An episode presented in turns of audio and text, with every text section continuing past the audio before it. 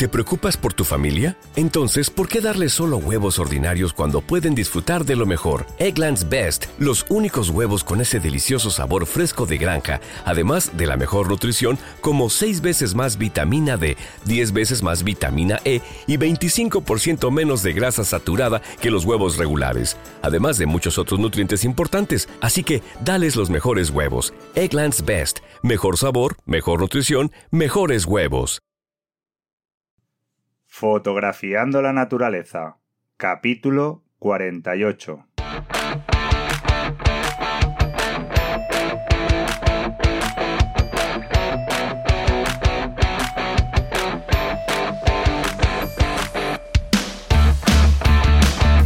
Bienvenidas y bienvenidos a este nuevo episodio del podcast Fotografiando la Naturaleza, un podcast de la red de podcast de la Academia de los Fotógrafos. Mi nombre es Xavi Vicien y estoy al frente del proyecto Fotografiando la Naturaleza.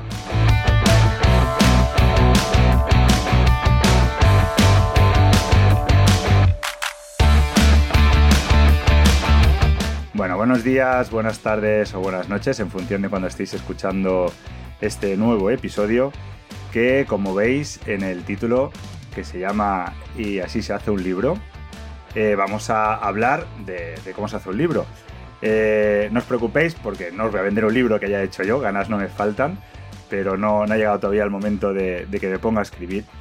Y bueno, como dice el dicho popular este de origen árabe que dice que hay tres cosas que se deben hacer en la vida antes de morir.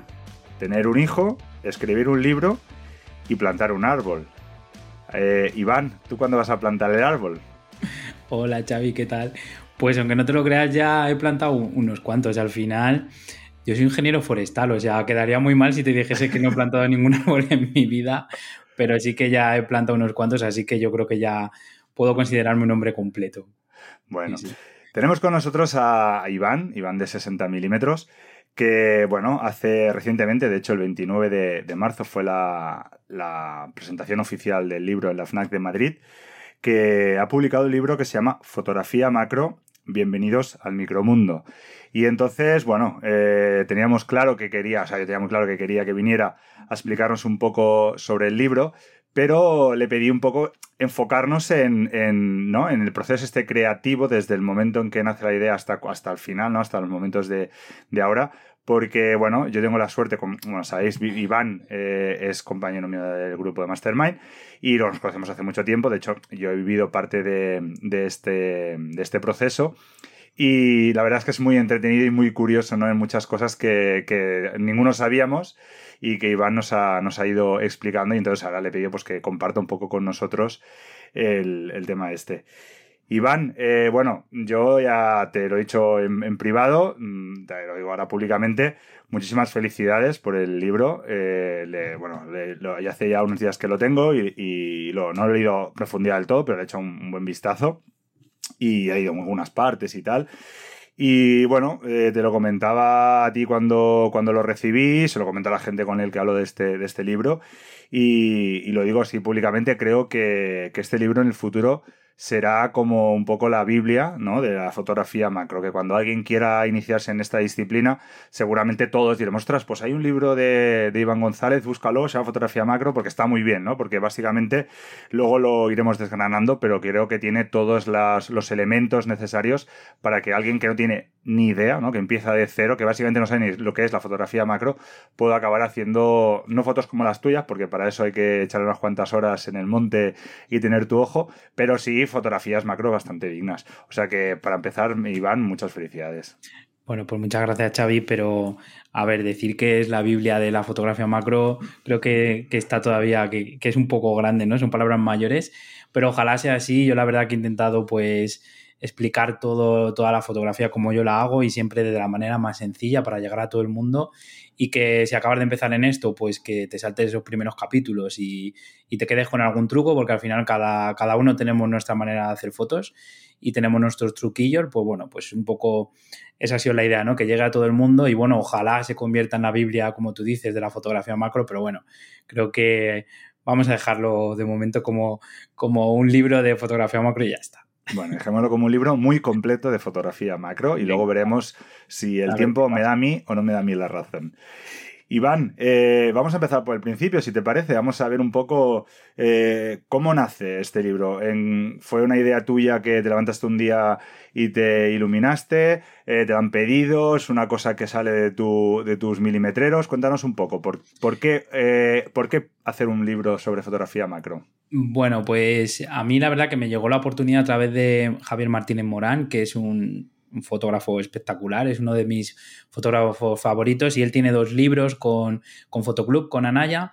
Y bueno, pues hablando con el editor, al final pues estuvieron haciendo un poco revisión de qué tipo de libros faltaban en, en, este sello y salió pues el, el, tema de la fotografía macro y, y, Javi pues dijo, oye, pues conozco a Iván, este es su trabajo, lo presentó allí en la editorial en Anaya y dijeron que sí. Entonces, bueno, pues me lo plantearon, yo me lo pensé mucho, me acuerdo que os consulté también a vosotros un poco qué os parecía y tal, y al final pues son oportunidades únicas que no puedes dejar escapar. Y es verdad que yo quería hacer un libro, lo tenía claro, pero quería un poco que pasase el tiempo, un poco para a lo mejor tener un estilo más definido o aprender mucho más concepto, porque al final, oye, te pones a escribir de algunas cosas y tienes que empollar también y leerte otras cosas para estar seguro de lo que estás diciendo, ¿no? Y sobre todo en esta disciplina.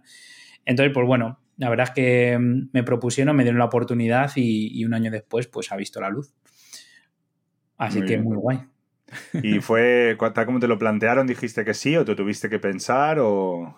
Bueno, me lo pensé un poquillo porque mm, tú has dicho lo del árbol y, ¿no? Y, hay que hacer tres cosas, pues me quedaban dos cosas, que era escribir el árbol y ser padre. ¿Escribir el árbol? Escribir, el libro. O sea, perdón, perdón. escribir un libro, plantar un árbol y, ser padre. Y justo pues ese mes, que fue pues justo hace un año ahora, en marzo por ahí, casi a la vez que me plantearon el tema del libro, me enteré de que íbamos a ser padres, padres primerizos y bueno, pues como padres primerizos pensamos que iba a tener mucho tiempo libre cuando naciese, cuando naciese nuestra hija Naya y no fue así fue una, fue una locura. Yo, bueno, no sé si lo hablaremos después, pero yo me dejé algunos capítulos ya para cuando justo naciese. ¿Y qué te voy a contar, Xavi? Pues noche sin dormir, al día siguiente tienes que escribir, te incorporar de la baja, tienes que empezar a trabajar por las mañanas, por la noche no duermes, por la tarde escribir. Bueno, es un poco locurilla, pero oye, ha salido, ha salido el libro y, estoy muy contento, la verdad. Oye, era que venía, es una cosa que mira que, que, que hemos hablado veces, ¿no? De Naya y tal. No me he dado cuenta que tú te has fijado que el nombre de tu hija, Naya, y la ah. editorial que ha publicado tu libro se parecen mucho. ¿Te, habías dado cuenta? Se parece mucho y de hecho eh, cuando hablé con el editor, ya cuando pasaron los meses y se lo conté, me dice, ¿pero cómo se va a llamar? Y le digo, Naya, me dice, como la editorial, Naya. Y digo, no, hombre, no, Naya, Naya. pero sí, sí, no sé si ha sido casualidad o no, pero, pero sí es verdad que se parecen los nombres. Pues sí. Bueno, Iván, escúchame una cosa. Yo eh, tengo que decirte una cosa, no sé si te has dado cuenta tampoco, pero ya simplemente en la portada hay un fallo eh, aquí en la portada. Porque pone Iván González González, que yo no sé quién es. Tú eres Iván de 60 milímetros. ¿Cómo puede ser que, que os, hayáis, os haya pasado esto por alto? Sí, es verdad. Pues mira, te doy toda la razón. Aquí siempre sí que me lo he pensado mucho durante todo este año porque al final es verdad que la mayoría de las personas me conocen como 60 milímetros, ¿no? Que es el, pues mi, Instagram, mi página web, todo, todo mi seudónimo es 60 eh, milímetros. Y claro, cuando empecé a escribir el libro yo decía, pues a ver qué, cómo me van a relacionar. Y es verdad que cuando tú lo abres en la solapa, pues aquí tienes mis redes sociales y si te metes un poquito más a investigar, pues sabes que, soy 60 milímetros, pero sí que es verdad que me ha pasado estos días que algunos perfiles lo, publicaban y, y, a lo mejor hacía una referencia, oye, pues un libro de fotografía macro que ha salido, Iván González, tal, y etiquetaban a lo mejor a Fotoclub y a mí no. Y luego le hablaba con esas personas, oye, que muchas gracias por etiquetarme. Me decían, pero bueno, si eres tú, Iván, y yo, sí, lo siento, me llamo Iván González en, realidad, así que no sé si, se ha llegado el momento de, presentarme como Iván González 60 milímetros o, o, qué, pero es verdad que es algo pues que al final pues la gente no me asocia con ese nombre y es una de las cosas buenas o malas que tiene meterte detrás de un, de un pseudónimo, ¿sabes? Que al final tiene sus cosas buenas para si quieres privacidad y demás, pero cuando pasan cosas como estas, pues obviamente a la gente le cuesta un poco asociarte. Bueno, yo cogeré el tipe y lo cambiaré aquí para que sea el mío. No, es el mío, esté correcto. No, que ha quedado Bueno, Iván, 320 eh, páginas tiene el librito. Es un, como digo, es un libro bastante, bastante eh, importante. Quiero decir, tiene un poco todo lo que hemos comentado, ¿no? Un poco desde el principio hasta el final, luego ya ahí lo iremos desganando. Pero, ¿cuánto tiempo más o menos has invertido en escribir todo esto? Bueno, pues a ver, em, todo el proceso pasa por, o sea, la editorial te plantea un número de páginas, o sea, estaba desde el principio te dan ese margen de 300, 350 páginas, que es lo que tienes que escribir, y tú tienes que repartírtelo en los, en los capítulos que tú quieras.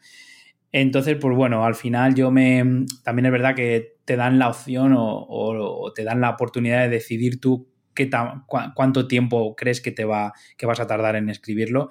Y obviamente como yo tengo todo mi trabajo y otras cosas que hacer pues me planteo un año entero.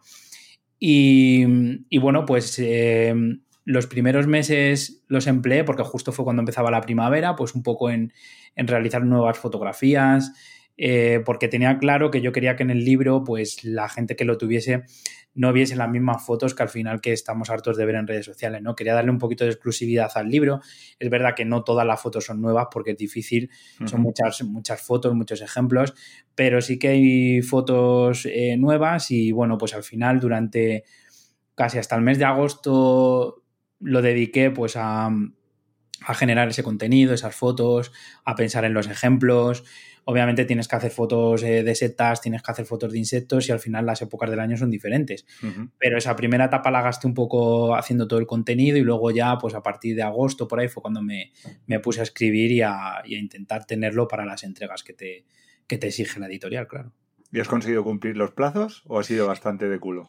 Bueno, la primera entrega la tenía en septiembre, pero yo creo que sí, que al final es verdad que que los empecé a, empecé a hacer las entregas más tarde, en octubre, noviembre, pero nada, al final pusimos una fecha tope que creo que fue el 15 de enero y al final llegué con los plazos, es verdad que fue una época un poco loca porque ya no solo es terminar de hacer los ejemplos, sino todas las revisiones que te exigen y demás, y se gasta mucho tiempo pues en revisarlo y demás, entonces, pero bueno, al final llegué a tiempo y, ya está, y no puedo, no, no te voy a decir que, que, fue fácil, pero, pero llegué, llegué a tiempo.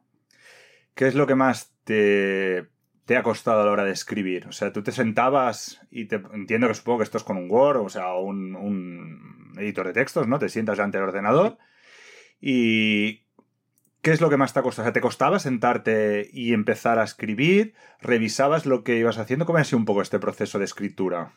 Bueno, pues los primeros capítulos, que son capítulos un poco más técnicos, sí que me costaban un poco más pero por el hecho de que, claro, tú estás harto de hablar del triángulo de la exposición, de, yo qué sé, características que tiene tu cámara, pero claro, tienes que hacer un proceso de ver si en el resto de marcas también está, no puedes centrarte solamente en, tu, en tu marca. En este caso yo soy embajador de OM System, pero no podía solo hablar de Olympus y de OM System, sino pues que intentaba traer algo de Fuji, de Nikon y demás, entonces tienes que empaparte pues yo qué sé, pues las últimas cámaras que van saliendo, te metes en sus manuales a ver si traen las mismas opciones. Entonces al final, dependiendo un poco del episodio, del capítulo que fuese, pues me costaba un poco más, pero sí, al final te tienes que sentar en un Word, es escribir en, en un Word que luego se transforma en el libro y claro, tienes que pensar que cada en función del número de capítulos que tú tengas es la cantidad, o sea, lo pues 320 hojas entre 9 capítulos, pues más o menos el número que tienen que tener. Entonces, claro, tú tienes que estructurarlo todo muy bien.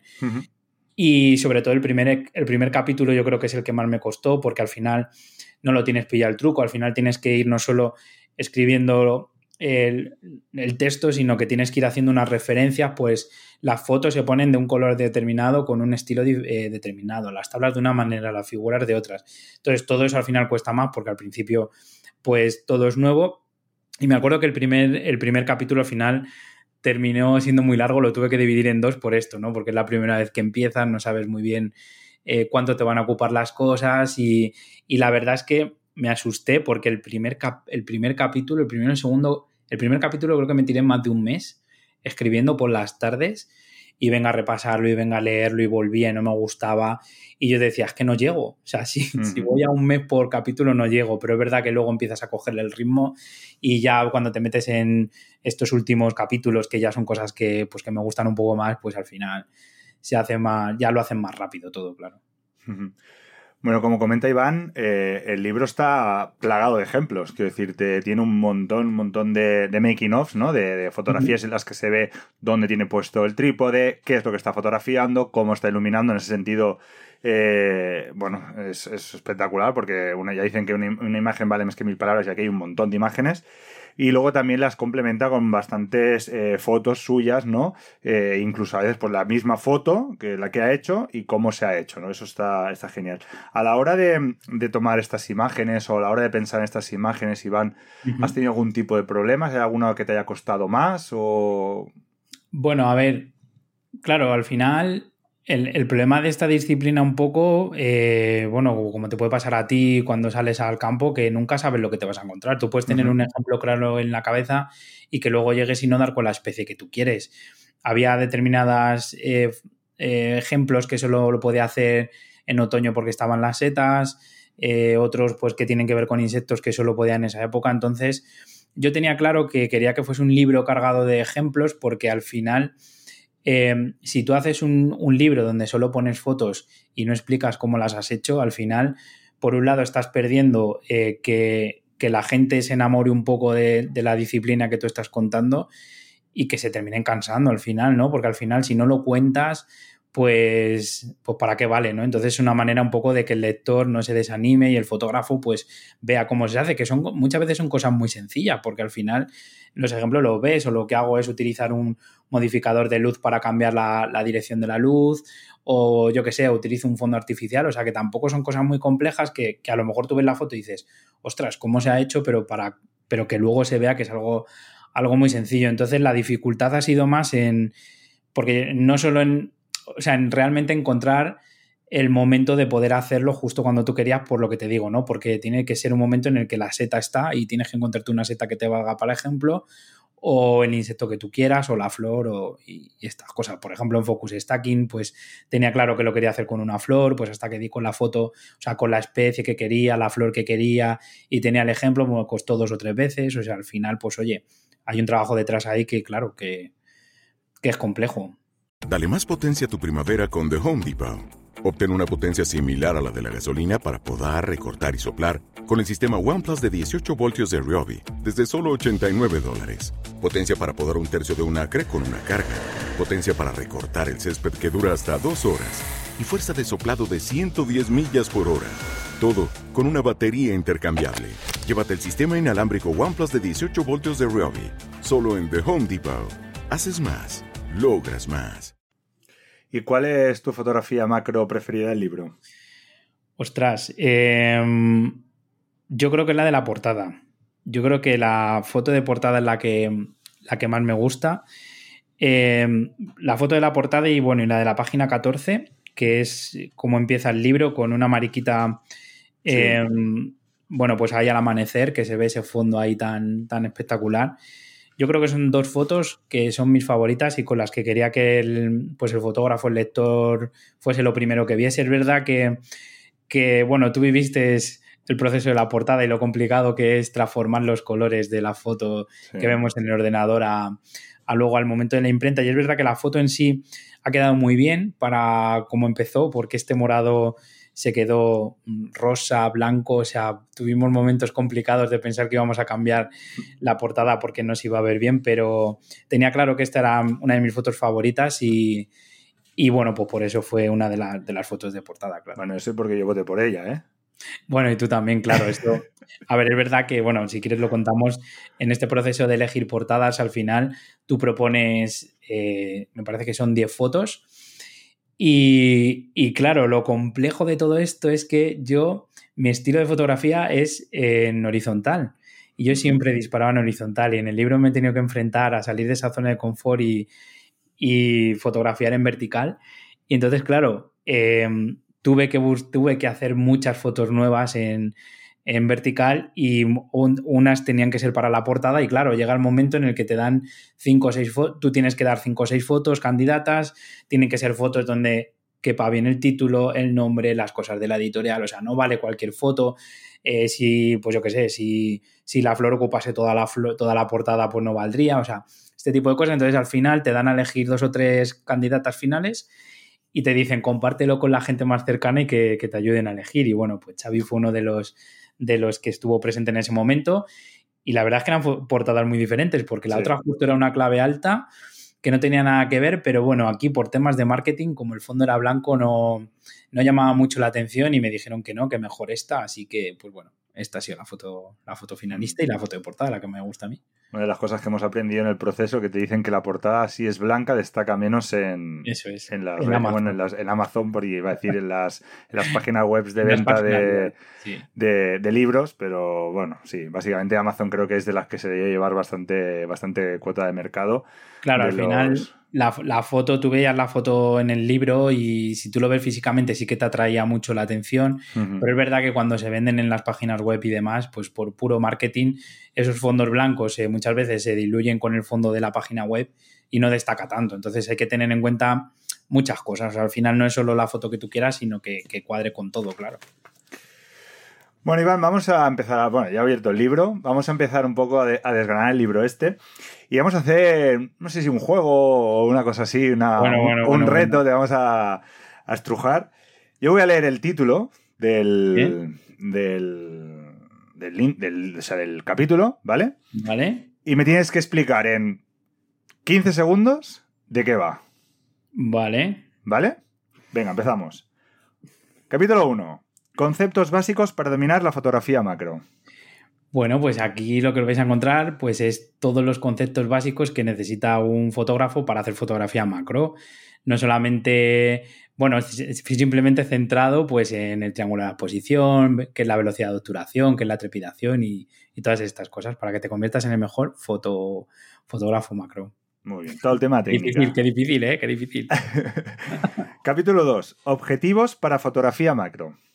Vale, pues aquí estaba claro que los, los objetivos de fotografía macro pues son especiales, son objetivos que llevan, que tienen una serie de características y al final pues había que hablar de ellos, pero no solo centrándonos en los objetivos macro, sino en todos esos, pues que si tú quieres hacer fotografía macro en casa y no tienes un objetivo, pues que sepas que puedes invertirlo, que puedes darlo la vuelta o incluso utilizar tu cámara del móvil para, para hacer fotografía macro. Y este, este capítulo trata de eso, ¿no? De, los, de las características de los objetivos para hacer fotografía macro.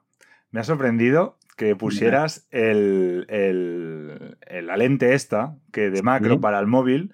Sí. Que yo me acuerdo que la sorteaste. Si no fue el verano pasado, creo que fue, ¿no? Verano pasado o el anterior.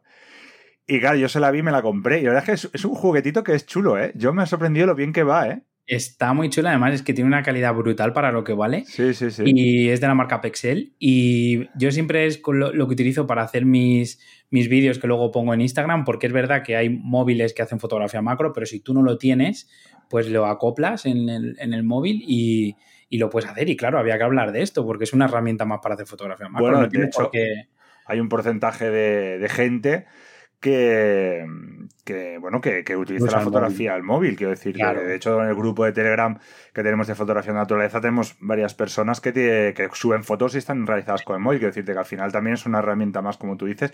Pero bueno, que me sorprendió gratamente encontrármelo porque la verdad es que, es muy chulo. Además, yo creo que, que, no podemos obviar que el móvil está ahí, que cada vez hace fotos mejores y que nos va a tocar luchar con esto. O sea, ahí vamos a tener que meter en nuestras vidas. sí, sí, totalmente. Venga, seguimos. Capítulo 3. Aumenta la magnificación de tu objetivo. Vale, pues eh, este era uno de los capítulos que tenía claro que tenía que aparecer en el libro porque mm, en otros libros no se habla de esto, de fotografía macro, creo al menos los que yo he revisado. Y aquí pues había que un poco contar eh, a una primera parte. Sí que se habla de esto porque en este capítulo lo que hacemos es como nos vamos a quedar cortos a nivel de magnificación muchas veces con los objetivos macro, pues lo que hacemos es añadirle pues tubos de extensión o fuelles de extensión, invertimos el objetivo pues un poco con la idea de aumentar esa magnificación y lo que trata el principio del capítulo pues es explicar qué es esto la magnificación, cómo se calcula, porque creo que es algo interesante, no, no tenemos que ir siempre con la regla en la mano, pero bueno, creo que esto no está en los libros y muchas veces es necesario y nos interesa. Y, este, este, capítulo pues trata de esto, cómo aumentar la, magnificación de nuestros objetivos. Es yo creo que es un capítulo técnico que le da bastante valor al libro porque es lo que tú dices. Yo he visto otros libros y realmente es una cosa que, bueno, que no es imprescindible para saberlo, pero sí que al final te permite técnicamente mejorar en este sentido, dando con, conocer unos, conceptos y una serie de, técnicas que, bueno, que son muy, útiles. Venga, capítulo 4, este de, en 5 segundos lo puedes decir, ¿eh? Configura tu cámara. Pues cómo configurar la cámara para tu fotografía macro. este es sencillo. Este era fácil. Bueno, pero escucha, aquí eh, está bien porque hablas también de los diferentes como modos de enfoque. Es, como, es, como, una también una mini guía también de fotografía, ¿eh? Al final este capítulo está, chulo en ese sentido también porque, aunque parezca mentira, son 20, 20 páginas que, hablan un poco de todo. O sea que está, tiene su miga también, ¿eh? al final eh, hay muchos modos ahora que nos permiten las cámaras, como modo silencioso, levantamiento de espejo, hay un montón de modos que nos permiten evitar la trepidación o, ayudarnos a hacer el enfoque con el focus picking, pues eso había que contarlo también. Y entonces en este capítulo al principio hablo de esto y luego eh, me centro en, cómo plantear tus fotos si estás en movimiento o si estás con un objeto que está quieto, cómo configurar la cámara. Pues en un lado utilizarás la ráfaga, en otro pues sobre trípode eh, utilizas, eh, utilizas tiempos largos para o el temporizador, o sea que al final un poco pues esa era la idea, ¿no? Que en función del, de lo que fueses a, fotografiar, pues una guía para saber cómo configurar la cámara.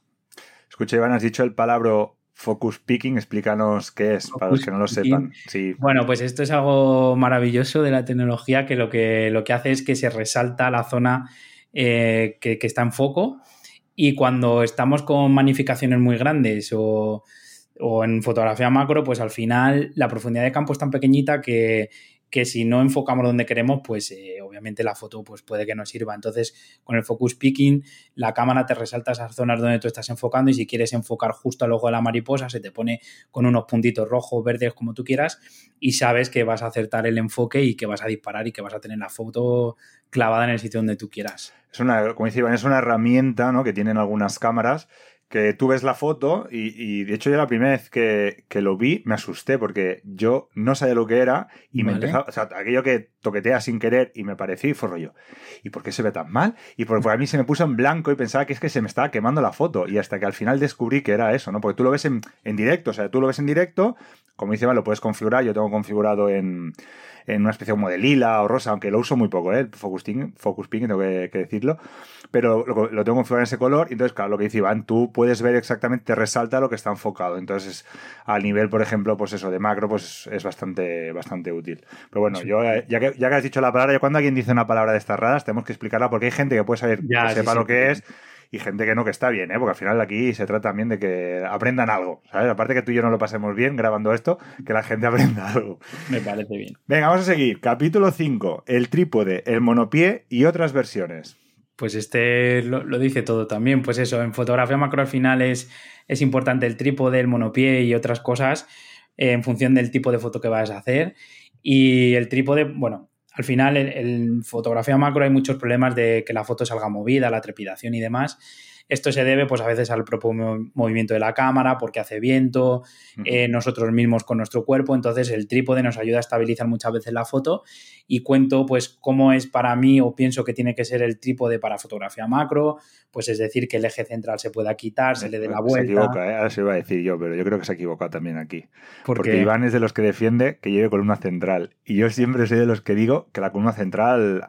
Pero bueno, sí que es verdad que en este caso es para un para una cosa específica. Eso es. Esto es para acercarte mucho al suelo y poder hacer esas tomas, claro. Sí, pero tiene que ser una columna central, que se pueda invertir o que se pueda usar de forma lateral. No una columna central sin más, ¿eh? O sea, columna central no, porque al final es lo que más estabilidad pierdes.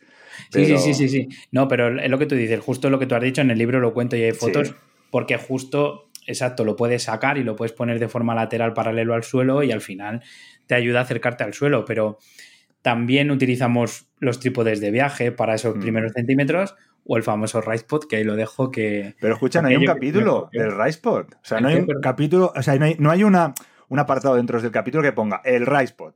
Bueno, al fin, en la ¿No página... querías hacer spam? Sí, hombre, si salir sale, pero no querías hacer tanto spam descarado. Mira, y de hecho me pensé mucho porque en el siguiente capítulo hablo de difusores y demás y hablo de tres o cuatro tres o cuatro personas como yo que de repente pensaron que se necesitaban fotografía macro. Y entonces hablo de esas páginas web donde se pueden comprar estos difusores. Y cuando puse el apartado del Ricepod yo decía pongo que, al final he hecho yo esto no lo pongo y al final pues mira por no ser así muy muy creído y demás puse oye que que existe el RisePod, lo puse como herramienta y el que se mete ahí puede saber que lo he hecho yo y ya está. Sí, pero yo, yo Iván, al final creo, o sea, ¿Tú por qué creaste el RisePod? Porque tú tenías una, necesidad, ¿no? Eso es. Y entonces, lo cuento, lo cuento. Claro, entonces al final lo que yo creo es que tampoco, o sea, tú dices, ostras, la gente que, sepa que sí o yo, bueno, pues claro que sí, porque al final tú, tú detectaste a la hora de hacer tu tipo de fotografía una necesidad y, al final dijiste, oye, pues mira, yo he necesitado esto y como no había nada en el mercado que me lo diera, pues lo tengo que crear yo, ¿sabes? Si alguien más lo quiere, lo tengo aquí. Pero que decirte, yo por ejemplo, a ver, eh, yo, eso, o sea, me lo llevo siempre de viaje y tú lo sabes que, que además le doy mucha caña porque a mí, por ejemplo, para hacer muchas veces eh, fotografía de, para timelapse o cosas así, me va estupendo porque lo pongo, lo dejo y no tengo que llevar otro trípode más, ¿sabes? Entonces, bueno, yo creo que, bueno, yo lo, yo hubiera puesto un apartado aquí, esto porque no me lo consultas también si no te lo pues hubiera dicho. Si te digo la verdad, este capítulo se llamaba El trípode del monopié y el rice pot. Pero como es verdad que hay otros trípodes que son para ponerlos a de todas estas cosas que he visto. Claro, digo, ¿cómo lo voy a dejar así, no? De cerrado. Y entonces por eso puse otras versiones. Fue difícil este nombre, no sabía muy bien qué poner, igual no es el más aceptado, pero, pero bueno, sí que menciono el Respot por ahí. Muy bien. Capítulo 6. La luz en fotografía macro. Buf, qué capítulo tan difícil. Eh, aquí podríamos escribir un, un libro entero. Pero bueno, sí que es verdad que. Spoiler, ¿habrá un libro de la iluminación en la fotografía macro? Deja, deja. Eh, al final es muy importante. Yo defiendo que en este libro solo con, con, tu cámara podemos hacer fotos, no hace falta más. Y esta primera foto que te decía la página 14 de la mariquita está hecha a pulso con mi cámara y nada más. Pero sí que es verdad que mm, en esto de la fotografía macro mucho cacharreo y utilizamos mucho para, para modificar la luz y en el libro pues lo cuento de una manera creo que muy sencilla, como utilizando modificadores de luz como un brick de leche, que ya me han dicho que, que pida Lauki eh, el sponsor por haber puesto el cartón. Pero bueno, al final, pues es utilizando cosas muy sencillas como un cartón de Lauki, eh, agujas de tejer, linternas que, tengamos por casa, pues podemos modificar esa luz, darle un puntito más de luz, incluso utilizarlo para estabilizar la foto cuando no tenemos luz suficiente y tener velocidades buenas. Y había que hablar de ello. Entonces, en este capítulo me centro en eso y en el uso del flash. El uso del flash es verdad que es súper importante en macro y que mm, la gente le tiene mucho miedo, pero en este capítulo intento centrarme en esos conceptos que tienen que ver con con el uso del flash para fotografía macro. Pues eh, hablar de la ley inversa de la distancia del cuadrado y todo esto de, pues al final no hace falta porque como vamos a fotografiar a cosas muy cercanas, ¿para qué nos vamos a meter en eso, no? Pero que cuento los tipos de flashes, pues estos flashes anular, eh, que son redondos, que se ponen en, en, la parte delantera, los twins, bueno, pues hablo un poco, hago un repaso sobre los flashes y cómo difumino yo la luz y cuál es el sistema que yo utilizo y para, para hacer esos disparos y tener el mejor resultado. Hmm. Sí que es verdad que en el tema de los flashes la gente a veces le cuesta, ¿no? Le cuesta entrar. Pero yo creo que hoy en día, ostras, yo, yo que empecé con las diapos y, y era un poco más locura. Ahora hoy en día puedes eh, coger, ponerlo en modo visualizador en directo incluso utilizar linternas, ¿no? Para ver cómo te va a marcar la luz, etcétera, etcétera. Y yo siempre le digo a la gente, ostras, eh, antes de ponerte a hacer Mac, a, usar los flashes, ponte a jugar con linternas y pruebas y cosas, porque al final hoy en día es mucho más sencillo que antes ver la luz, porque la puedes ver, o sea, es que es lo bueno que tiene ahora, que no es como antes, que tú disparas los flashes y a ver lo que te salía, ¿no? Pero hoy en día eso es muchísimo más fácil. Yo creo que le tenemos mucho miedo. Yo era el primero que le tenía miedo y durante mucho tiempo he defendido la fotografía macro sin flash. Pero no sé, a lo mejor es por, porque yo, no sé, se me da bien a lo mejor o lo que sea, pero me parece algo muy sencillo. Coges el flash, es que pues, si quieres utilizar el modo automático, perfecto, pero que nada, es jugar con la exposición. Oye, que tengo un flashazo y que me sale todo el flash en el ojo del insecto coño, pues baja la potencia del flash, toca algún parámetro. Un rebote, una historia de esta, sí. Un rebote, ponle una hoja delante y ya está, si es que no tiene más misterio. Entonces, trato de contarlo así, por eso a veces pensaba, me lo, cuando hacía el, libro pensaba, soy muy técnico y empiezo a explicarlo, eh, yo qué sé, qué reglas hay que utilizar para hacer, para utilizar el flash, o realmente explico cómo lo hago yo y ya está, pues eso, a base de a prueba y error y que la gente no piense que es que yo ya llego y sé que lo tengo que poner a uno partido de, no sé cuánto para, que, para tener justo la, luz exacta. No, yo voy a hago una primera prueba que me quedo corto de luz, le meto más potencia o le quito y ya está. Y yo creo que hay que jugar con eso y perder el miedo. Sí, y además los esquemas que, que, muestras, ¿no? Las fotos que hablábamos antes de ejemplo, la verdad que está, bueno, te acaban de, de permiten ver cómo lo, has, cómo trabajado esa foto y el resultado final. O sea, en ese sentido yo creo que, que ahí está bastante bien explicado y bastante bien mostrado, con lo cual... Venga, capítulo 7. Planifica tus salidas.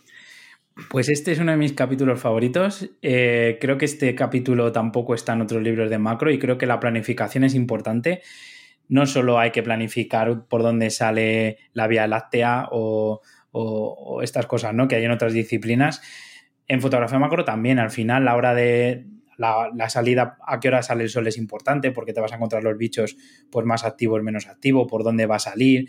Eh, pero no solamente esto, sino que si, por ejemplo, quieres hacer fotos de cristales de hielo, tendrás que saber cómo voy a, si voy a tener una helada al día siguiente, dónde lo puedo consultar. Y ahora mismo tenemos un montón de páginas web que son gratis, que te dan un montón de información con un montón de modelos estadísticos que te, que te ayudan a, a, saber si exactamente vas a tener esa, ese, ese tiempo. Y lo cuento un poco, ¿no? Pues cuento eso, en qué se basan estos modelos meteorológicos. Al final, lo cuento para que la gente lo sepa, pero lo que cuento de verdad y lo que digo, oye, eh, vete a lo útil y si tienes cinco modelos en los que te dice que mañana vas a tener cinco grados y solo en uno en el que te dice que vas a tener menos un grado, pues no te lo creas y no, y no vas a tener heladas ese día, ¿no? Pues un poco esto. Pero no solamente hablaba de esto, sino que aquí a lo mejor, Xavi, tú compartes más mi opinión, sino también dos cosas más. Por un lado, eh, de nada nos sirve ir a intentar fotografiar una especie si cuando está en el campo o en el monte me la voy a encontrar en siendo un adulto, una mariposa, si yo lo que quiero es la oruga, ¿no? Pues cuento esa serie de, páginas web que son pues como la enciclopedia de la vida, donde está cargado de no solo la información de los usuarios, de, de, dónde de los avistamientos y demás, sino que hay mucha información de, de, artículos científicos que cuentan cómo son los ciclos, en qué momento del año aparecen, porque creo que es muy importante planificarlo, ¿no? Si quiero fotografiar una mariposa, y quiero la oruga, pues tendré que saber de qué especie se alimenta, dónde pueda aparecer y demás. Y otra de las cosas otra de las cosas que tenía claras era que necesitaba que la gente entendiese el valor que tiene la identificación de, las especies. Desde aquí, o sea, que nadie se lo tome a mal, pero no me gusta cuando la gente tira de Google y compara las imágenes y dice, esta especie es tal y de repente te pones una publicación y ves que la gente no solo se ha quedado con el nombre de la especie, sino la subespecie. Y te pones a mirar un poco y dices, coño, si es que esta subespecie solo aparece en los Alpes. O resulta que para poder identificarla necesitas ver, eh, yo qué sé, el aparato reproductor de un determinado escarabajo. Pues al final yo, por mi formación, he visto cómo hay tesis que se tiran cinco años de su vida nada más que para identificar un género de un escarabajo y que lleguemos nosotros y de repente lo pongamos en Google y se nos ocurra poner ese nombre de la especie, pues creo que le hacemos faco fla, bueno, que, que, que, no hacemos el favor a toda esa gente, ¿no? Científicos y demás que hay detrás eh, en estos temas de taxonomía, que es tan, tan serio esta, esta disciplina y que pues intento contar cómo cómo podemos utilizar pues claves dicotómicas, cómo podemos utilizar eh, Google, pues sí, para hacer esa primera aproximación y luego pues tirar de una guía para ver si exactamente es esa especie. Bueno, pues aquí quería pues eso, ¿no? Cómo, cómo escribir los, los nombres que tienen que ser en latín, en cursiva y eh, tienes que poner el nombre del autor, pues quería ser un poquito más, quería contarlo y que la gente pues aprendiese un poco. Es verdad que podemos escribir un libro entero sobre taxonomía, pero bueno, era una espinita que tenía clavada y que y creo que, bueno, pues espero que la gente lo entienda y, que aprenda un poquito. Es verdad que podemos cometer fallos, pero por lo menos que la gente ya sepa lo que hay detrás de, todo esto.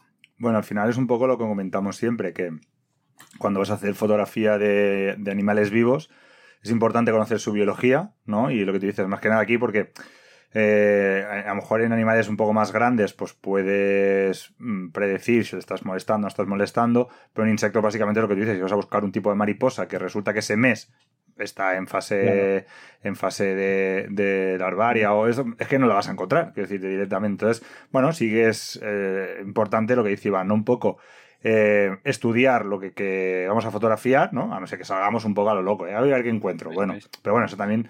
Y luego el tema de la, de la mm, identificación es un poco, bueno, yo tengo bastantes compañeros que, que trabajan, eh, estudio biología, tengo bastantes compañeros que trabajan con el tema de los insectos y al final es un poco lo que tú dices. O sea, yo tengo mm, un amigo que trabaja solo con las libélulas, pero solo con un género de libélulas. Y digo, pero es que escucha, pero para tanto da, ¿sabes? O sea, si no, son... no, no, claro, por lo que tú dices. O sea, que, realmente pues acaban para poder discernir si son diferentes o no son diferentes, etcétera, etcétera, hay un trabajo detrás brutal. Y al final sí que muchas veces nos pensamos esto, ¿no? Que cogemos el, lens de Google o cualquier aplicación de estas que le metes y lo que te dice ya te piensas que, luego vas y luego si, si, ¿no? si corres un poco y, ahondas un poco en la información, te acabas de dar cuenta de eso, hostia, que, que solo está en, en, los Andes, ¿no? Como te decías, o los Alpes o donde sea. Eso lo cuento un poco, que no pasa nada por quedarnos a nivel de género o, eh, eh, yo qué sé, de hecho la Y si no la sabes, pues mira, un escalabajo, oye, ya está. a lo mejor hay alguien que te dirá, pues mira, es de la familia tal. Exacto, si es que hay mucha gente que te ayuda, si es que es eso. O sea, no hay que, no hay que volverse loco con esto. No, yo, yo, no somos más por poner el nombre de la especie porque al final da igual. No, totalmente. Bueno, Iván, eh, tema capítulo 8. Profundidad de campo y cómo ampliarla. Vale, bueno, pues este es otro tema que mm, también es de mis favoritos. Creo que los libros igual, los que hay de macro tampoco tratan este tema. Y al final creo que si te metes en el mundo macro mm, vas a tener problemas con la profundidad de campo. Cada vez que aumentamos la magnificación se va reduciendo y la manera que tenemos de poder sacar todo enfocado pues es utilizando una técnica que es focus stacking o apilado de imágenes, que lo que hacemos al final pues eso, vas haciendo fotos a diferentes planos y luego un programa te lo suma todo y tienes una foto que es una única foto pero igual es la suma de 50 fotos. Entonces aquí cuento un poco pues cómo lo puedes hacer, cuáles son los diferentes modos, pues de una manera más manual, utilizando los últimos eh, modos que tienen, eh, pues por ejemplo, las cámaras Olympus o M-System que de manera automática te la hacen solo. Y luego, pues al final ya trato de varios softwares que hay específicos de apilado para, pues, cómo utilizarlo eh, de una manera muy sencilla, siguiendo una serie de pasos. Realmente es toquetear cuatro parámetros y, y te hace el apilado solo el ordenador y los resultados son increíbles. Entonces yo creo que un libro de macro sin, sin hablar de esto, pues no tendría mucho sentido. Mm. Hay mucha ciencia detrás de esto, hay libros enteros. Recomiendo algunos autores eh, en el libro porque hay gente ópticos que tienen libros solo de focus stacking y hay una ciencia detrás y bueno, pues he intentado resumirlo todo y meterlo en este capítulo un poco para, para la gente que, lo, que la pueda practicar, este tipo de, fotos, de, de técnica. Iván, el capítulo 9, fotografía, fotografía macro diferente. Bueno, pues este era, yo quería, era como un poco la guinda del pastel, un poco no solo quedarnos en las típicas fotos que hacemos de insectos y demás, un poco contar que podemos hacer fotografía macro en cualquier época del año y, bueno, pues contar diferentes técnicas que podemos, que podemos hacer, pues un poco para hacer fotografía diferente. Aquí tenía muchas dudas de este capítulo. La verdad es que fotografía macro diferente, no sé si me gusta el título, pero tampoco lo quería llamar creativo. No me gusta mucho la palabra y no sé, no, no, no me gustaba haberle puesto fotografía macro creativa. Y bueno, pues al final me centro en cuatro o cinco técnicas, pues donde utilizo pues otro modo de que tienen las cámaras OM System que se llama Pro Capture para no perderte el momento. Entonces, pues cuento cómo hacer fotos, por ejemplo, a las esporas de una seta, ¿no? Pues cómo no perdértelo y cómo forzar a que se produzca la esporulación. Hablo sobre mm, objetivos antiguos para que nos hagan ahí efectos raros en el fondo y que se queden muy chulos, fotografía ultravioleta y bueno, termino también con, fotos en clave alta, con esos fondos blancos y con cristales de hielo y burbujas de cristal que al final es algo que, que, me gusta mucho, me apasiona, no sé si es porque como tengo pocos días al año para hacerlo, pues igual por eso me parece más, espectacular, pero bueno, los resultados son chulísimos y, lo quería compartir con todo el mundo, claro, para que lo pudiese hacer.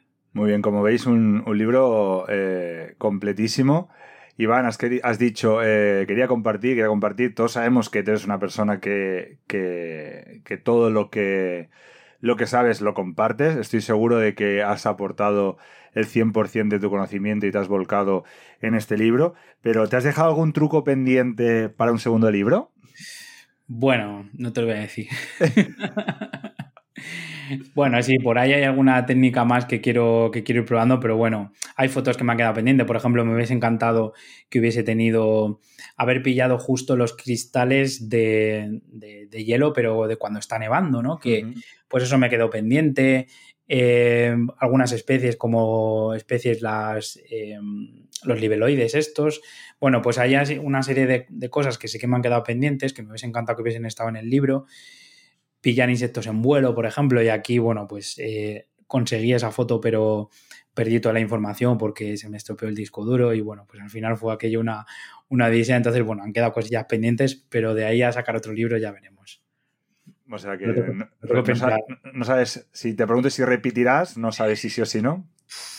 Ahora mismo no, hoy por hoy no. Eh, la verdad es que está siendo una época muy chula desde que salió el libro y estoy encantado y la verdad es que recibo un, estoy recibiendo un feedback muy bueno, pero de momento no, yo creo que ha sido un esfuerzo que, que pues eso, que de momento quiero pensarlo, dejarlo reposar, pensarlo bien y, bueno, pues si surge la, oportunidad de hacer otro, pues ya veremos.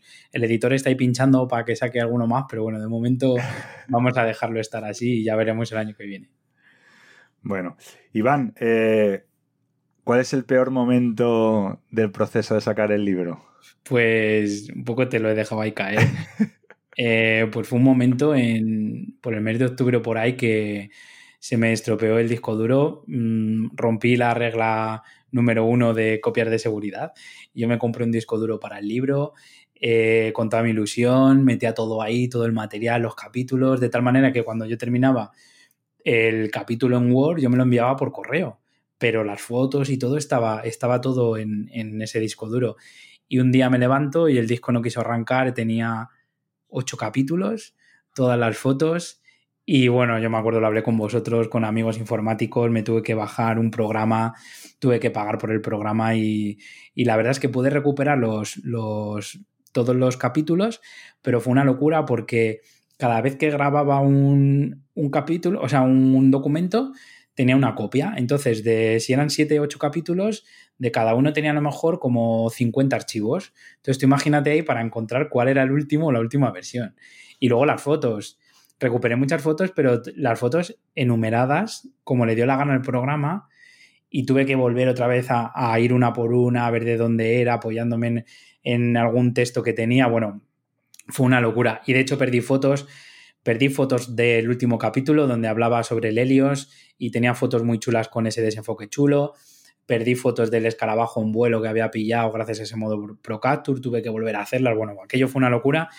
Y el editor se enteró el otro día en la presentación, me lo conté como anécdota y me dijo, eh, ¿por qué no me lo contaste? Y yo, ¿cómo te voy a contar en octubre?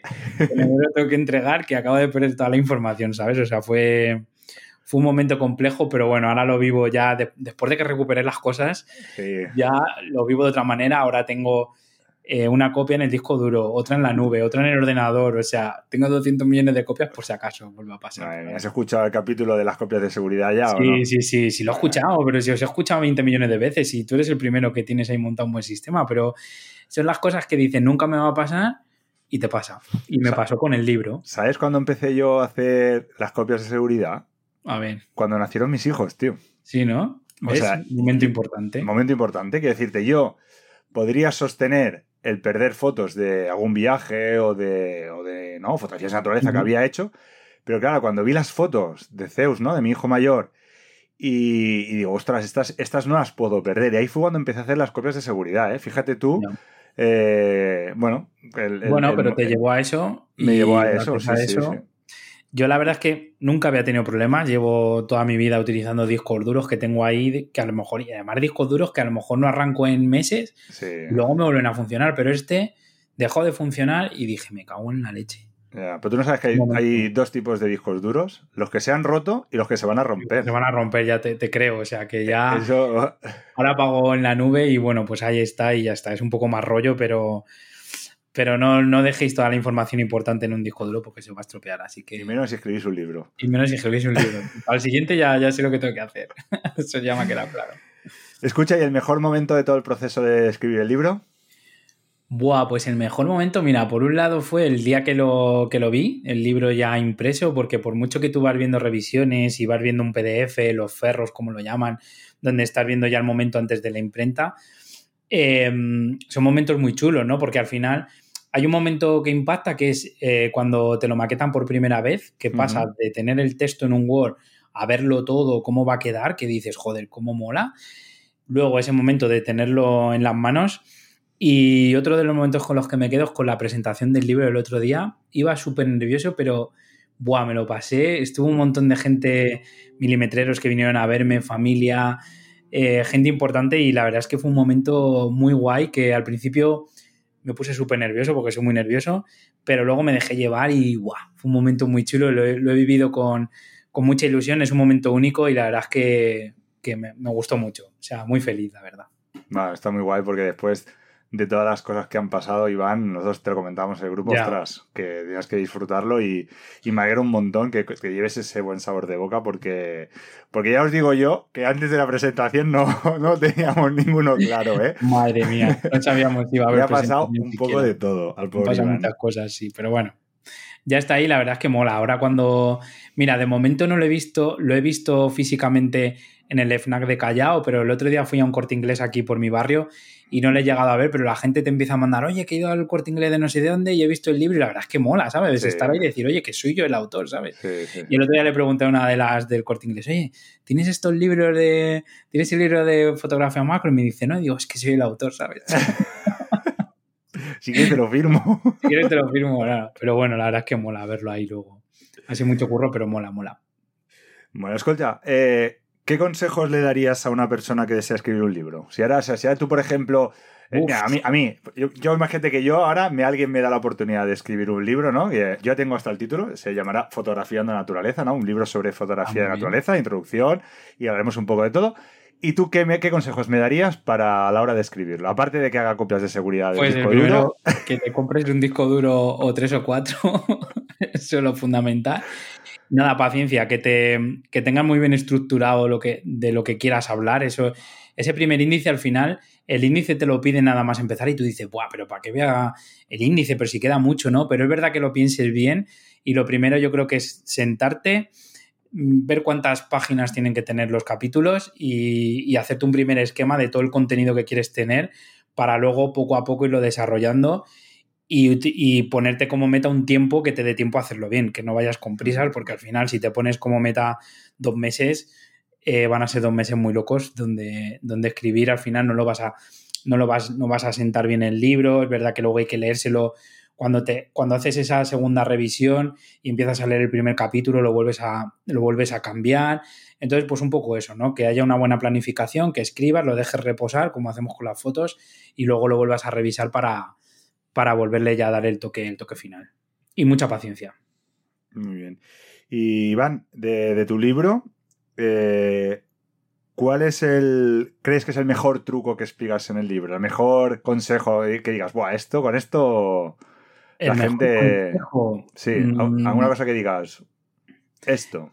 Yo creo que, bueno, algo que siempre me han pedido mucho es el tema de cómo hago las burbujas de, de jabón, esos cristales de hielo, porque, bueno, lleva una receta un poco especial, que lleva unos ingredientes y bueno, pues en el libro al final dije, mira, lo voy a contar, ¿por qué no? ¿Por qué la gente no puede disfrutar de ello? Y yo creo que eso es un poco más, eso es un poco lo que más me gusta del libro, ¿no? Haber contado cómo, cómo se hacen ese tipo de fotos y cuál es la receta que necesitas como un poco descubrir, ¿no? Como dando a, o descubriendo cómo es la receta al final, porque mucha gente me dice, oye, que es que no sé cómo es, y yo siempre lo he dejado ahí un poco, entonces para el lector le quiero dar un poco más de valor y lo quise meter un poco para que el que tenga el libro pues lo pueda, lo pueda disfrutar. Pero es que no sé, me, en realidad me gustan, hay muchas cosas que me gustan. Me gusta el capítulo de, de Focus Stacking, me gusta mucho la fotografía en clave alta, mm. también un poco contando cómo lo hago. No sé. Yo, yo personalmente eh, creo que el capítulo de, o sea, la parte del Focus Stacking es quizás, para mí, eh, que conozco todas las técnicas que explicas y las he trabajado, es un poco el que te permite pasar de una foto macro a una wow, una foto macro, ¿no? O sea, porque el, tema de la profundidad de campo es un temazo siempre. Que decir, nosotros, ya digo, los que venimos de diapositiva, te puedes llegar a imaginar. Te querría ver yo a ti haciendo focus stacking con la diapositiva, ¿sabes? deja, deja. Entonces, el, el, tema este, ¿no? De decir, ostras, pasar de tener una profundidad de campo ínfima, que tienes que estar a acabar jugando, de ponerle el, foco justo en el, ¿no? en el polen o justo en el ojo, pero luego tienes una parte que sale desenfocada, a poder decir, no, no, es que cojo y saco todo el bicho o toda la cabeza o toda la flor enfocada, yo creo que ahí hay un salto cualitativo importante y un salto de, impacto, ¿eh? o sea, de impacto de tu fotografía. Una fotografía con una profundidad de campo pequeña a una fotografía trabajada con focus stacking es lo que te digo, ¿eh? Pasas de una foto a, ostras, qué foto, ¿no? Un poco, o sea que ahí en ese sentido, eh, yo si tuviera que votar por una, votaría por esa, pero sí que es verdad que lo de los cristales lo has comentado muchas veces, que, que bueno, claro, al final es una técnica, el focus stacking, al final lo buscas por internet y a lo mejor si yo te lo explica Iván, te lo explicará alguna otra persona. A lo mejor no igual de bien, pero te lo explicará. Pero sí que es verdad que el tema de, la, de lo de las burbujas y de las pompas de jabón estas eh, criogenizadas, pues es es una técnica que no existe, o sea que prácticamente has estado muchos años hasta depurar la técnica y que bueno, que le has querido compartir con, todos los lectores, pues bueno, dice mucho de, de, ti y de, lo que hablábamos antes, ¿no? Que no te has dejado nada, nada por explicar.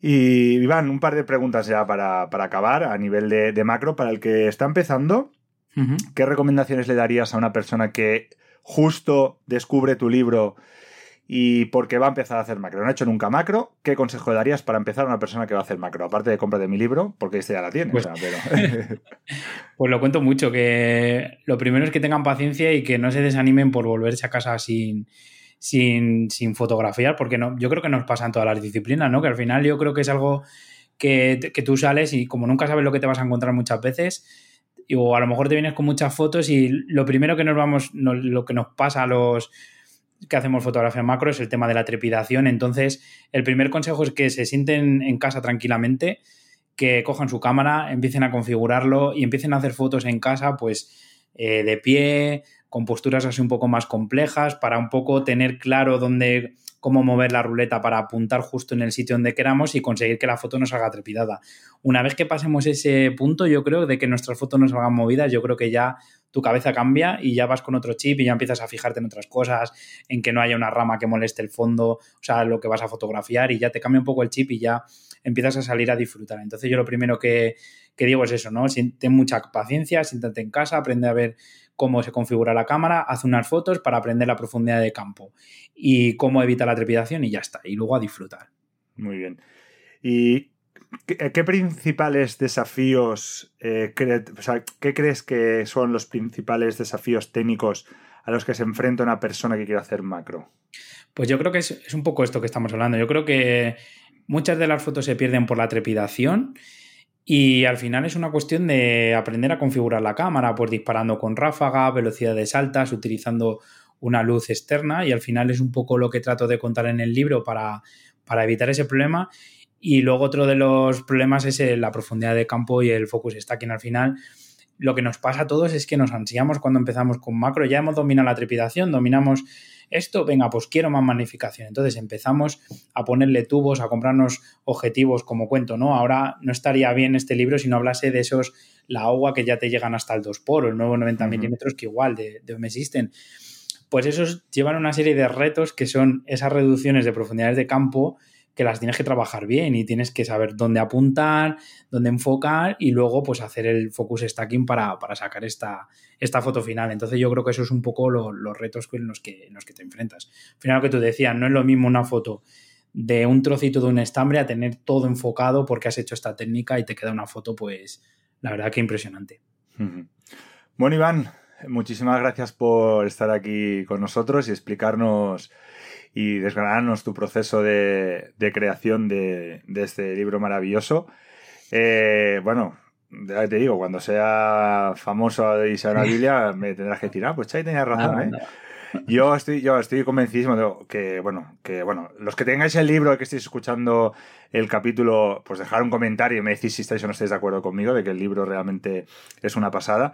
Y yo casi casi me atrevería a decir que el que lo compre y, no le guste, que me diga que le devuelvo el dinero, porque realmente, o sea, no creo que haya nadie que pueda comprar el libro y se pueda sentir defraudado o engañado porque el libro es lo que os digo, o sea, desde un 0 a 100 eh, en este tipo de esta disciplina fotográfica que no es para nada sencilla. O sea, sí que en otras disciplinas pues puede ser un poquito más, más fácil, pero realmente estamos trabajando con una disciplina que, frustra a mucha gente, ¿no? Que a la gente le, cuesta y que creo que Iván pues ha podido eh, mostrar este libro y aportar su, su granito de arena para que a partir de ahora pues todos seamos milimetreros. Iván, muchísimas gracias, por estar aquí. Nada, a ti. La verdad es que gracias por haber estado en este proceso, que lo has vivido también conmigo y darme esta oportunidad, claro. Así que, bueno, pues muchas gracias. Espero que te guste y a ver, a ver cómo acaba. Sí, sí, me gusta. Escucha, mira, no pensaba decir, pero voy a decir ya porque me está cayendo la lagrimilla. Iván, Iván me, ha, me, ha, puesto en los agradecimientos y todo. Y cuando lo leí, ostras, me. me tenías que estar, Es la primera vez, la primera vez que alguien me agradece. Bueno, al final, oye, habéis estado ahí, Lourdes, Javi, tú habéis estado ahí aguantando mis penas, porque al final, más que más que otras cosas, pues era un desahogo que yo tenía y oye, pues, ¿por qué no? Tenéis que estar ahí, claro, sois mis amiguis y tenéis que salir en, la dedicatoria. Para eso estamos, Iván, y ya sabes que ha sido un auténtico placer mm, disfrutar de y, sufrir también en algunos momentos tu, proceso. Eh, tengo que decir que por causas que no vienen a cuento, tengo dos ejemplares del libro y que voy a coger y uno lo voy a sortear, ¿vale? Entonces, si te parece bien, eh, el, ese es el, capítulo 48. ¿Vale? Que tendría que haber salido el día 1, pero por motivos eh, de, agenda, motivos de agenda. Básicamente estudios, que el 31 fue el cumpleaños de, mi hijo y que, y que, voy a tope con lo del examen de la OPO, que ya tengo una ganas de acabarlo, que no lo creéis vosotros. Y, eso, pero que con el 50, el 50, en el capítulo 50 voy a sortear este y algunos libros más y voy a hacer un sorteo así en plan de esto ah, para toda la gente que está ahí apoyando siempre el podcast. Y bueno, si no queréis esperar dos meses, pues ya sabéis, Amazon o cualquier otra librería lo pedís que... Sí, aquí mira, te, me dejas, he conseguido a través de una librería que, que está en la calle Embajadores que la gente que quiera el libro firmado, pues eh, lo podéis comprar en su página web, se llama La Anónima Librería. Y en observaciones ponéis lo quiero firmado y os lo, os lo mandamos firmado. Entonces, pues bueno, no tiene a lo mejor todas las ventajas que tiene comprar en Amazon, pero bueno, es una oportunidad porque me lo estoy pidiendo muchos que lo queréis firmado y al final, al final los gastos de envío que te, que te ofrece correos son muy caros y pagar 10 euros por un envío pues al final es algo que, no todo el mundo lo puede permitir, se lo puede permitir. Entonces, bueno, pues gracias a, a la anónima librería que si queréis pues meteros en mi, en mi perfil de Instagram lo veis, pues ahí podéis hacer el pedir el libro y si queréis os lo dedico. Perfecto, pues ya sabéis, si lo queréis dedicado en la librería que, que comenté Iván, que lo dejaremos también en las notas del programa. Y ponéis que, sobre todo, son observaciones, poner que lo queréis dedicar, que lo queréis dedicado y queréis el nombre a que lo queréis dedicado, pues es un regalo si es para vosotros. Y, y, os lo enviará, os lo enviará dedicado. Iván, pues lo dicho, un placer, tío. Muchísimas gracias por estar aquí. Gracias a ti. Y mucha, muchos éxitos para, para esta Biblia de, de la fotografía macro. Y, gracias por estar aquí. Muchas gracias, Xavi. Bueno, y a todas vosotros y vosotros que estáis aquí al otro lado, eh, nada, ya sabéis que muchísimas gracias por, escucharnos, porque si al final, sin, sin, que vosotros no nos escucháis, pues este podcast no tendría sentido. Si os ha gustado el capítulo, pues, y no, todavía no estáis suscritos, pues no dejéis de suscribiros para no perderos los próximos programas. Os agradeceré también pues, vuestros me gustas y comentarios en iBox, los 5 estrellas en Apple Podcast, más que nada porque bueno, me ayudan con el tema del algoritmo y nos dan visibilidad, pero sobre todo pues, que hagáis correr la voz de la existencia de este podcast entre vuestras amigas y amigos. Nos escuchamos dentro de un mes, ya sabéis, y recordad que la mejor foto es la que está aún por hacer. Buena luz y mejores fotos.